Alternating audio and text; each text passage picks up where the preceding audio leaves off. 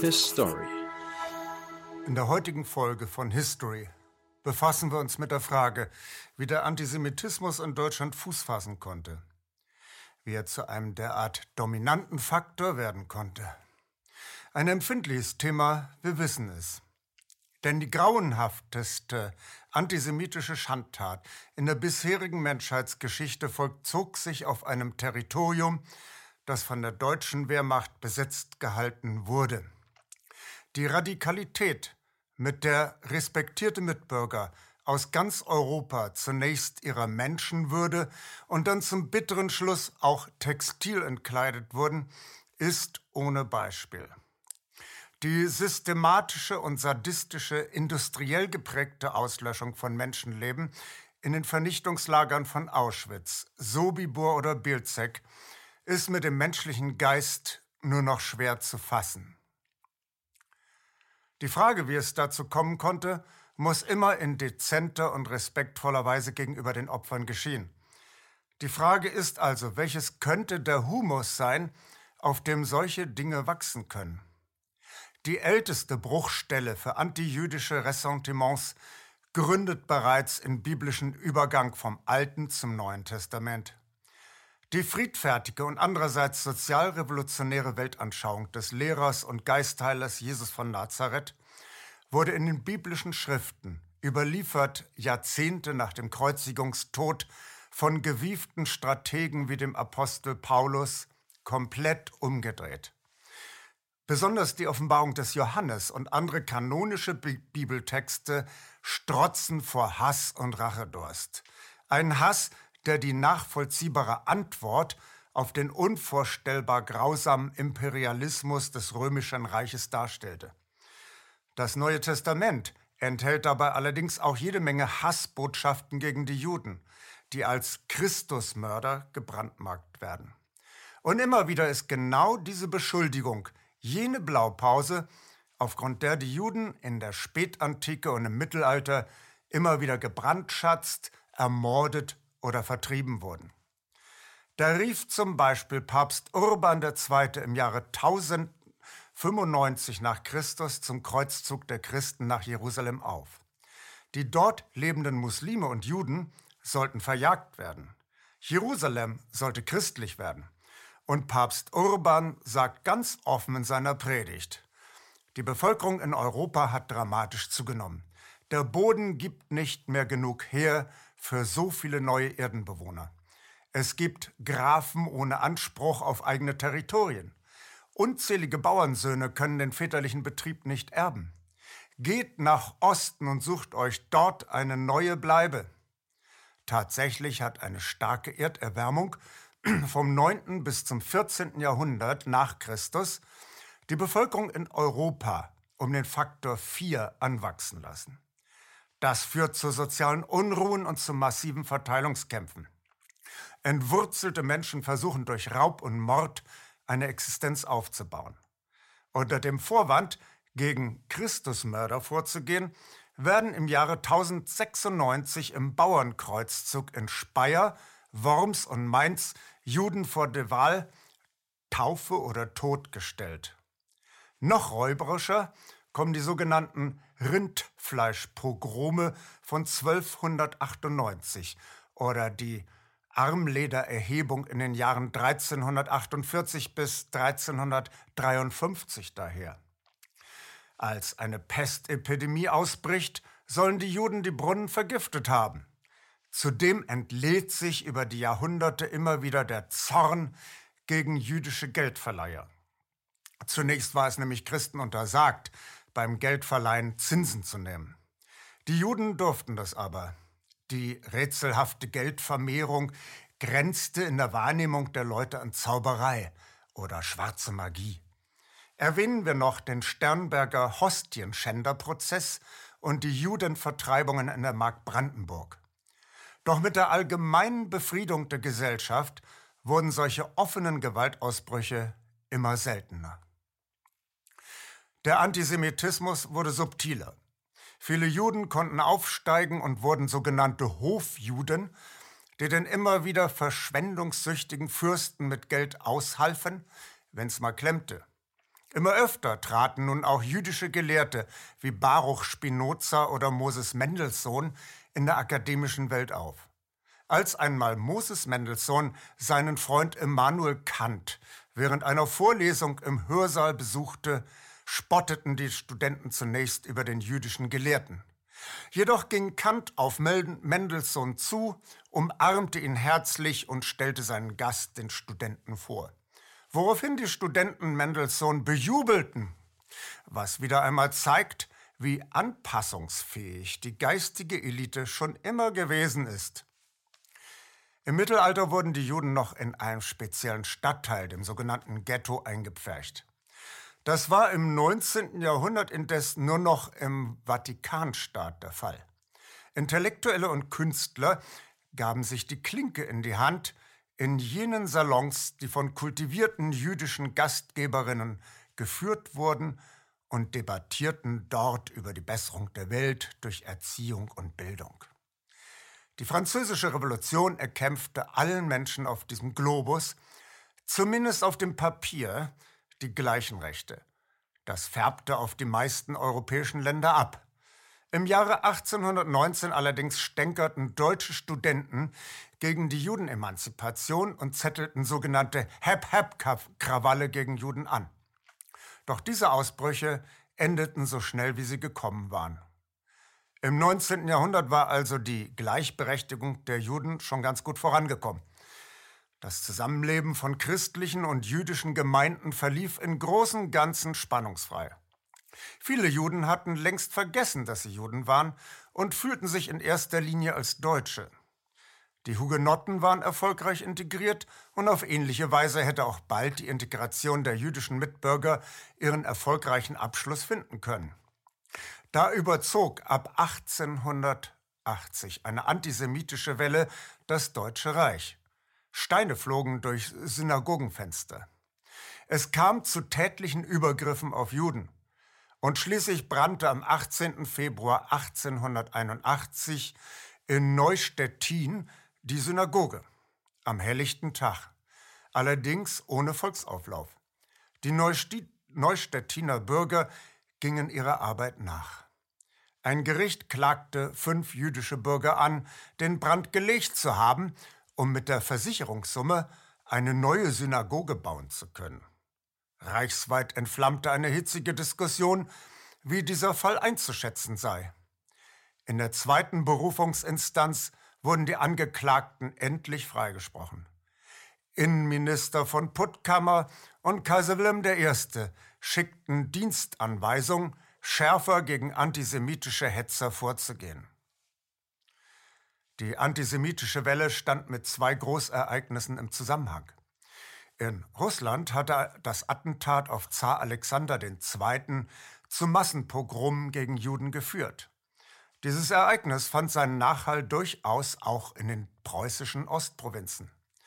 Obendrein hatte Bismarck mit seinen Sozialistengesetzen die politische Betätigung der Arbeiterbewegung verboten. Um dieses politische Vakuum auszufüllen, erfindet der Hofprediger Adolf Stöcker die Christlich-Soziale Arbeiterpartei. Die CSA soll die Sozialdemokratie überflüssig machen. Es handelt sich also um eine synthetische Bewegung, die soziale Forderungen mit Judenhass kombinieren soll. Stöcker bedient sich der Blitzableiterfunktion. An den wirtschaftlichen Schwierigkeiten der kleinen Leute sind angeblich die Juden schuld. Die Arbeiter interessieren sich jedoch überhaupt nicht für diesen synthetischen Ersatz der Sozialdemokratie. Mehr Erfolg hat der gescheiterte Akademiker Otto Böckel. Seine Adressaten sind Kleinbauern. Als Messias zieht er auf einem Esel Jesus Christus nachempfindend durch Nordhessen. Man nennt ihn den Bauernkönig. Böckel sieht sich allerdings auch als Teil der Genossenschaftsbewegung und versucht, sogenannte judenfreie Viehmärkte aufzuziehen, allerdings erfolglos. Viele seiner Anhänger interessiert jedoch mehr der soziale Gesichtspunkt seiner Politik als der Antisemitismus. Der Volkshetzer Ernst Herrizi, der in jenen Jahr Tagen durch die Lande zog und dessen Auftritte von den örtlichen Industriellen und Gutsbesitzern finanziert wurden, veranlasste am Ende seiner Vorträge Solidaritätsschreiben an Bismarck. Darin wird vor allem Bismarcks neue Schutzzollpolitik gepriesen, die deutsche Landwirte vor billigen Einfuhren aus Russland schützte. Und der vielbeschäftigte Bismarck ließ es sich nicht nehmen, eigenhändig Dankschreiben für Henrizis Episteln zu verfassen. Als ihm allerdings seine außerparlamentarischen Helfer eine antisemitische Petition mit 250.000 Unterschriften zuschickten, zog Bismarck es dann doch vor, darauf nicht zu reagieren. Die Petition forderte von der Regierung eine weitgehende Zurücknahme der Gleichstellung jüdischer Mitbürger.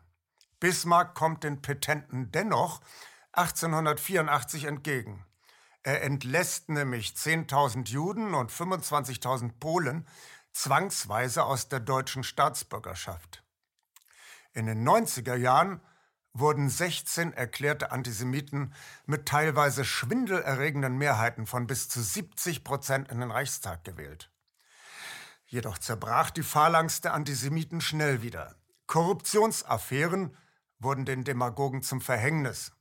Das Wort vom Geschäftsantisemitismus machte die Runde. Antisemitische Überzeugungstäter zogen sich angewidert zurück weil sie in den Antisemitenblättchen Werbeanzeigen von jüdischen Unternehmen entdeckten. So schreibt der britische Historiker Richard Evans in seinem Grundlagenwerk über den Nationalsozialismus, Zitat, Die antisemitischen Parteien blieben eine marginale Protesterscheinung und verschwanden kurz nach der Jahrhundertwende großenteils wieder. Im letzten Jahrzehnt des 19. Jahrhunderts traten vereinzelt akademische Einzelkämpfer auf, die die Fahne des Judenhasses immer noch hochhielten. Da war zum Beispiel der preußische Großhistoriker Heinrich von Treitschke mit seinem berüchtigten Satz Die Juden sind unser Unglück oder der international angesehene Experte für antike Schriften, der Göttinger Ordinarius Paul de Lagarde. Lagarde hatte mit seinen deutschen Schriften einen Bestseller gelandet. Darin wettert er sogar gegen den Protestantismus und sogar gegen Bismarck.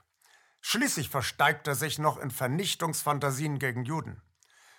Diese Extremisten konnten allerdings von noch renommierteren deutschen Kapazitäten wie Rudolf Virchow, Theodor Mommsen oder Johann Gustav Dreusen wieder zurückgedrängt werden. Noch einmal der britische Historiker Evans. Zitat, solche Reaktionen erinnern daran, dass trotz des rasch zunehmenden Einflusses antisemitischer Autoren die überwiegende Mehrheit der öffentlichen Meinung Deutschlands, links wie rechts, im Bürgertum wie in der Arbeiterklasse, gegen einen derartigen Rassismus immun blieb. Zitat Ende. Und es führt auch kein logischer Weg von der deutschen Geistesgrößen des 19. Jahrhunderts zur Ideologie der NSDAP. Vielmehr haben sich die Nazis im Nachhinein aus der Bibliothek großer deutscher Geister herausgepickt, was ihre eigenen Handlungen rechtfertigen könnte. Der Marburger Historiker Ulrich Sieg sagt dazu, es waren nur wenige Ideologeme, die aus den Werken Arndts, Fichtes, Treitschkes oder Lagards zitiert wurden und zumeist der Unterstützung aktueller Interessen dienten. Zitat Ende. Man möge sich einmal vergegenwärtigen, was sich zur gleichen Zeit in anderen Ländern ereignete. In Russland kam es zu judenfeindlichen Pogromen mit tausenden Todesopfern und Abertausenden von Vertriebenen und Enteigneten. Keine Staatsautorität gebot dem Treiben Einhalt. In Frankreich tobte die antijüdische Hysterie der Dreyfus-Affäre. In den USA kam es Ende des Jahrhunderts zu äußerst handfesten antisemitischen Ausschreitungen. Im südlichen Mississippi zündete ein christlicher Mob Häuser von Juden an. Kaum dem Horror russischer Pogrome entkommen, sind Juden in den USA schon wieder massiver Gewalt ausgesetzt, wie der amerikanische Historiker John Hyam zu berichten weiß. Zitat. Russisch-polnische Juden waren bereits in den frühen 80ern mit Steinen beworfen worden und im nächsten Jahrzehnt wurde diese erbärmliche Form der Judenhetze, Jew-Baiting, immer beliebter. Zitat Ende. Eine riesige Massenschlägerei bricht aus, als 1893 in New Jersey 500 raue Handwerksburschen einer Glasfabrik sich 14 neu eingestellte russischstämmische Juden herannehmen. Zitat, drei Tage gewalttätiger Demonstrationen veranlassten die meisten jüdischen Einwohner aus der Gegend zu fliehen. Zitat Ende. Währenddessen macht eine deutsch-völkische Schickeria Druck auf Hoteliers an den Seebädern, ihre Kurorte judenrein zu halten. Der sogenannte Bäderantisemitismus. Die ostfriesische Insel Borkum erlangt traurige Berühmtheit als judenfreier Ort und macht damit sogar Werbung. Andere Inseln wie Föhr oder Sylt heißen jüdische Gäste dagegen herzlich willkommen. Nach dem Ersten Weltkrieg ereignet sich in Deutschland ein einziger Vorfall, den man als Pogrom bezeichnen könnte, der jedoch von langer Hand inszeniert worden ist. Am 4. November 1923, vormittags, wartet in Berlin eine große Masse Arbeitsloser vor dem Sozialamt auf die Ausgabe von Unterstützungsgeld. In die bereits genervte Menge verteilen sich vier Minuten Redner der NSDAP und verbreiten das Gerücht, das Geld hätten sich Juden unter den Nagel gerissen. Gegen Mittag wird den Wartenden amtlich mitgeteilt, es gäbe heute kein Geld. Die Nazi-Rädelsführer schubsen die zornigen und enttäuschten Arbeitslosen in die angrenzenden Wohnviertel, in denen viele Juden leben. Die Nazis beginnen, Scheiben von jüdischen Geschäften einzuschmeißen und zu plündern.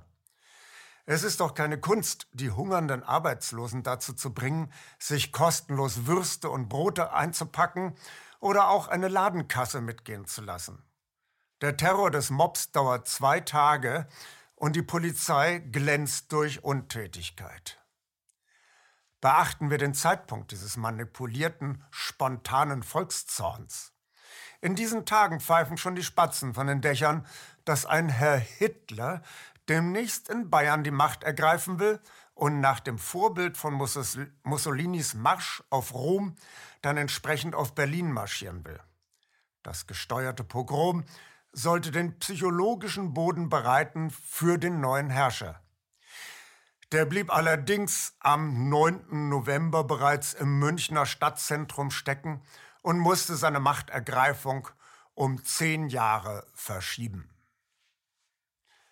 Es wollten sich in Deutschland einfach keine spontanen Pogrome, wie sie in Osteuropa an der Tagesordnung waren, entfachen lassen. Auch der sogenannte Judenboykott von 1933 war nach einhelliger Meinung aller Experten kein Erfolg. Die normale Bevölkerung blieb dem Terror der paramilitärischen Einheiten angeekelt fern. Als die SA-Schläger abgezogen waren, kaufte man wieder in den jüdischen Geschäften ein wenig bekannt in der Öffentlichkeit, bei den Aktionen zum Judenboykott umlagerten die bezahlten Nazisöldner gleichzeitig auch die Geschäfte der Konsumgenossenschaften, um den großen Warenhauskonzernen die lästige basisdemokratische Konkurrenz vom Hals zu schaffen. Und nun fand im Jahre 1938 tatsächlich doch noch ein Pogrom in Wien statt, das tatsächlich die Kriterien eines echten Pogroms erfüllt. Ein Pogrom entsteht aufgrund einer ganz realen Empörung in der Bevölkerung, die sich dann gegen schwache, ungeschützte Minderheiten entlädt. Diese Minderheiten werden verantwortlich gemacht für gesellschaftliche Fehlentwicklung. Der Pestausbruch im ausgehenden Mittelalter wurde auf diese Weise den Juden zugeschoben.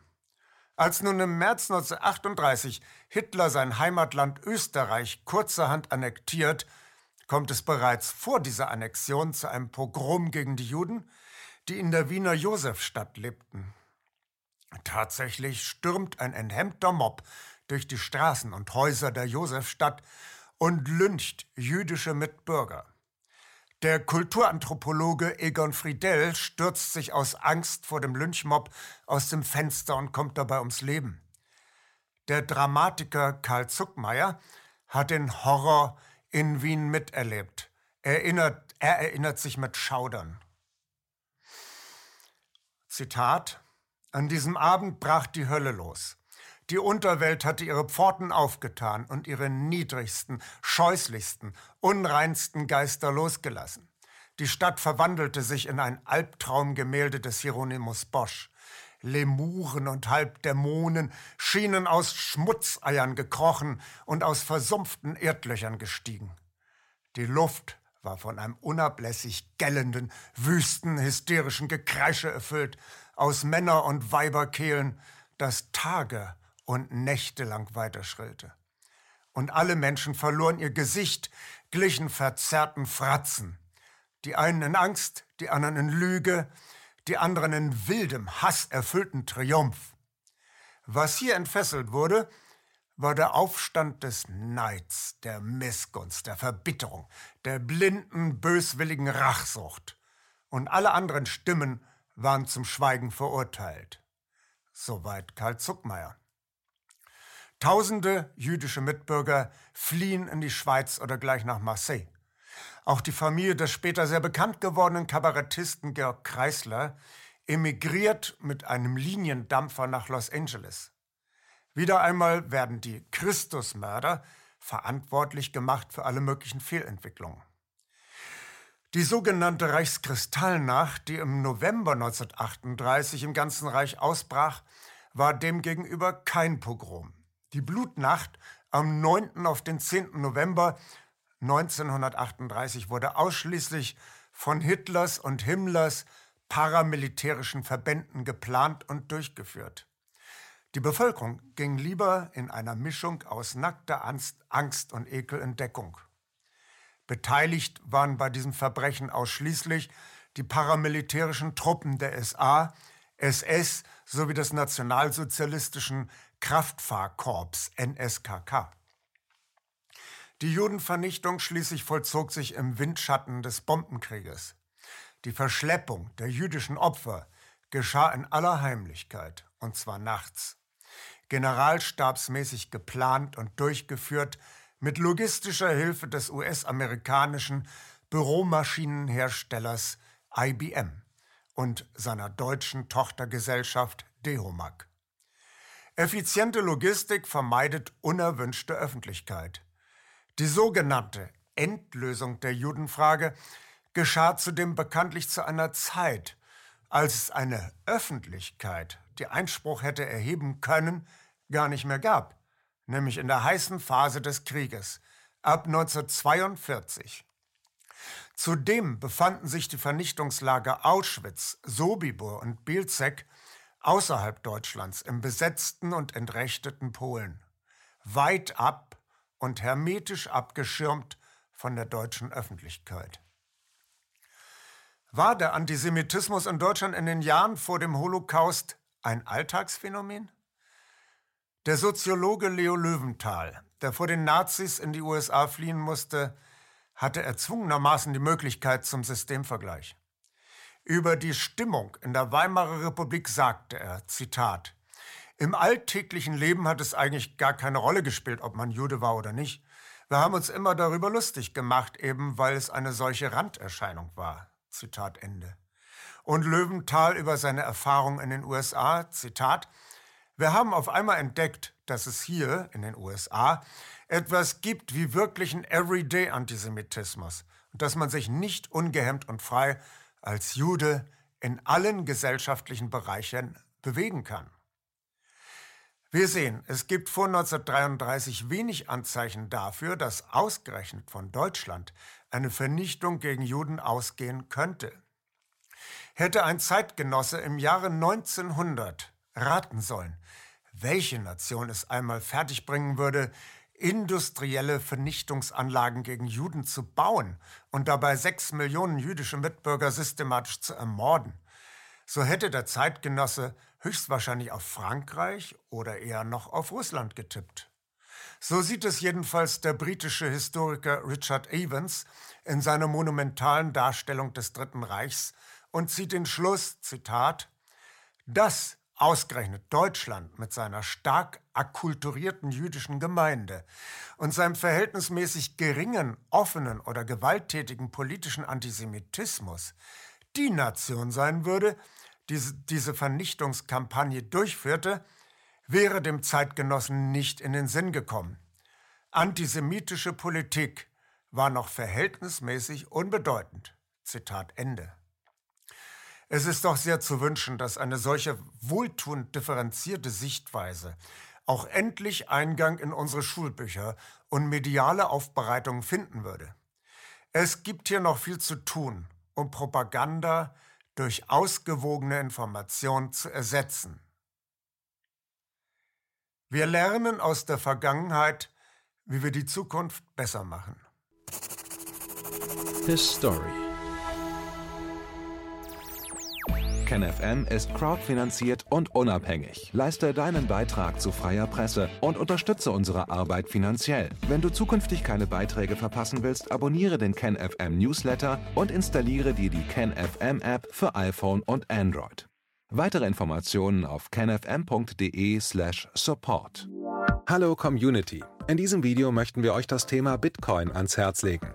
Wir werden euch erklären, was Bitcoins sind, wie man damit bezahlen kann und welche Bedeutung diese Währung für KenFM hat. Viele von euch haben sicher schon von Bitcoin gehört oder nutzen es sogar privat. Wie ihr KenFM mit Bitcoins unterstützen könnt und warum das für uns aktuell sehr wichtig ist, verraten wir euch jetzt. Das ist ein Bitcoin. In Wirklichkeit existiert so ein Bitcoin aber gar nicht. Es gibt ihn nur virtuell im Internet als digitale Währung in einem digitalen Konto. Bitcoin ist eine sogenannte Kryptowährung, die bekannteste weltweit. Man kann damit via Computer oder Smartphone einkaufen, spenden oder sich gegenseitig Bitcoins zuschicken. Bitcoins kann man wie Währungen oder Edelmetalle zum aktuellen Wechselkurs kaufen, verkaufen oder von Freunden zugeschickt bekommen. Einzige Voraussetzung ein E-Wallet, zu Deutsch eine elektronische Geldbörse. Das ist ein Account oder Konto, über das man Bitcoins empfangen oder versenden kann. Wie ihr wisst, nutzen auch wir bei KenFM schon seit ein paar Jahren Bitcoin, damit wir im Notfall auch finanziell unabhängig bleiben können, zum Beispiel von Banken, die uns nicht mehr mögen.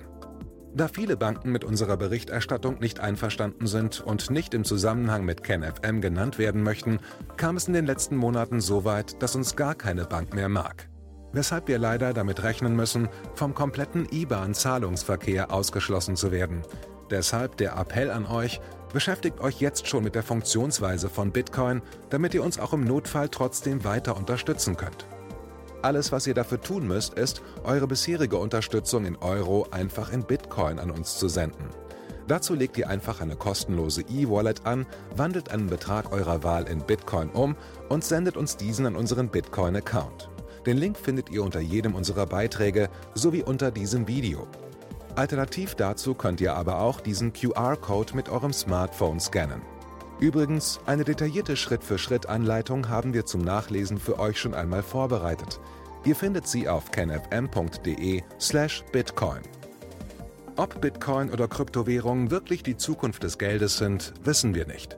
Aber vielleicht ist das bald unsere einzige Option, so unabhängig wie möglich und vor allem ohne Bankkonto für euch in Zukunft weiterhin freien und unabhängigen Journalismus machen zu können. Wir hoffen sehr auf eure Unterstützung und sagen jetzt schon tausendmal Danke. Euer Team von KenFM.